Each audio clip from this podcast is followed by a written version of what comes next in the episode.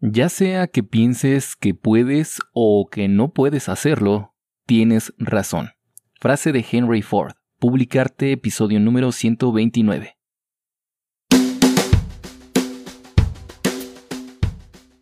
Estás escuchando Publicarte, el podcast dedicado a los creadores de esta nueva era digital a los emprendedores de estas nuevas generaciones y a aquellas personas que ya cansadas de consumir contenidos en Internet se han decidido a mejorar el mundo desde su trinchera.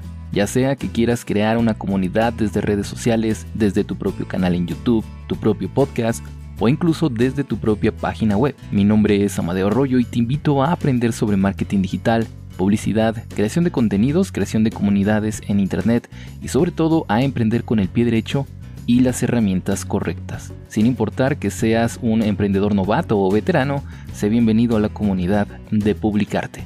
No te pierdas un nuevo episodio todos los días de lunes a viernes. Puedes escucharme en Spotify, Apple Podcasts, Google Podcasts o tu aplicación favorita para podcasting. Y recuerda que la mejor forma para apoyar este proyecto es con tu suscripción ya que seguimos con esto de los podcasts cortitos y espero que les estén gustando porque he tratado de concentrar aún más la información que por lo regular traíamos en los podcasts anteriores, ¿no? Estos podcasts de 20-25 minutos, con el propósito de que aprendas mucho más en mucho menos tiempo. Hoy hablaremos sobre un tema de marketing digital y a la par también concerniente al mundo del diseño web e informática. Estamos hablando, como ya dije, de las landing page. La verdad que este es uno de los conceptos a mi parecer más sencillos de explicar puede haber dos tipos de landing page en principio, ¿no? El primero serían las landing page que ya existen. Ahorita vamos a explicar un poco más al respecto, ¿eh? no se preocupen. Y el segundo tipo de landing page serían aquellas que creamos específicamente para que la gente a través de una acción, ya sea de marketing inbound, outbound marketing o lo que sea, pero una acción tuya, llegue a tu web, esas páginas de aterrizaje. Es decir, una landing page puede ser cualquier página web que ya tengamos actualmente, ya sea tuya o de alguien más, y cuya particularidad, la que lo vuelve una landing page, es que sea esa página en la que aterrizó tu visita. De hecho, literalmente landing page significa página de aterrizaje. Pero también, y esta es la más interesante, una landing page también es una página creada de manera, como ya dije, específica para que las visitas que vuelvo a repetir a través de una acción tuya, a través de inbound marketing o outbound marketing, hagan algo, tomen una acción que te beneficie a ti o a tu negocio.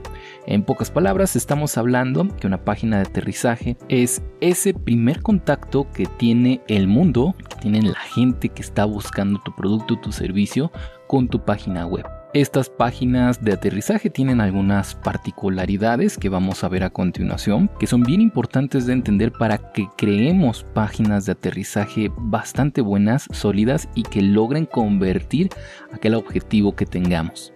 Que por ejemplo algunos objetivos que podríamos tener en una landing page en particular sea que tal vez alguien se suscriba a nuestro contenido, a una newsletter, a una lista de correos que tengamos por ahí, que nos siga tal vez hasta en redes sociales, que comparta, eh, cualquier objetivo. Ya sabemos, esto se le conoce como call to action, también es una parte bien importante de una landing page, pero la veremos un poco más adelante. Para entender un poco mejor esto, creo que la mejor forma de hacerlo es obviamente regresar a esta división de dos diferentes landing page, ¿no? Habíamos dicho que la primera es una landing page que ya existe y la segunda una landing page comercial, por ponerle un nombre. La primera, la landing page que ya existe, como ya dije, puede ser cualquier página de destino. Es decir, por ejemplo, imaginémonos que estamos buscando algún producto en Google, tecleamos el nombre, por ejemplo, zapatillas rojas, y nos aparecen diferentes resultados. Al dar clic en cualquiera de ellos, eh, a cualquier página que estemos llegando, tanto en nuestra web o como la de la competencia o cualquier otra página relacionada con ese producto, será una landing page porque será aquella página en la que hemos aterrizado. Es importante entender esto porque no solamente las landing page son comerciales, sino más bien son cualquier tipo, vuelvo a repetir, de páginas a las cuales lleguemos. Pero las que sí son súper interesantes son las landing page comerciales. Estas sí tienen ciertas particularidades que, vuelvo a repetir, debemos de seguir para lograr cumplir nuestros objetivos. Las landing page comerciales se llegará a estas páginas con una estrategia de outbound marketing o de pago, también conocida como PPC, pago por clic, aunque también no se descartará para nada que se llegue a estas páginas con una estrategia de marketing de contenidos o también conocidos como inbound marketing, en donde en principio no hayamos pagado ni un peso para crear estas estrategias. Recordemos, por ejemplo, está el SEO, en donde puedes crear una estrategia para atraer clientes a través del contenido de tu web pero bueno, el punto es que es más común que se llegue a estas landing page comerciales a través de estrategias, por ejemplo, como el SEM, que es Search Engine Marketing, o una pauta comercial que tengamos con Facebook, con, no sé, Twitter, eh, Google o cualquiera de otras de estas otras plataformas de marketing de paga. Una particularidad bien importante de las landing page o páginas de aterrizajes es que deberían de tener un layout o tema particular. ¿Qué significa esto? Bueno, pongámonos en la piel de un desarrollador web, pongámonos eh, en la mente de una persona que tiene la necesidad de, por ejemplo, vender un producto a través de una campaña de publicidad y que quiere crear una página específica para este fin, ¿no? La famosa landing page.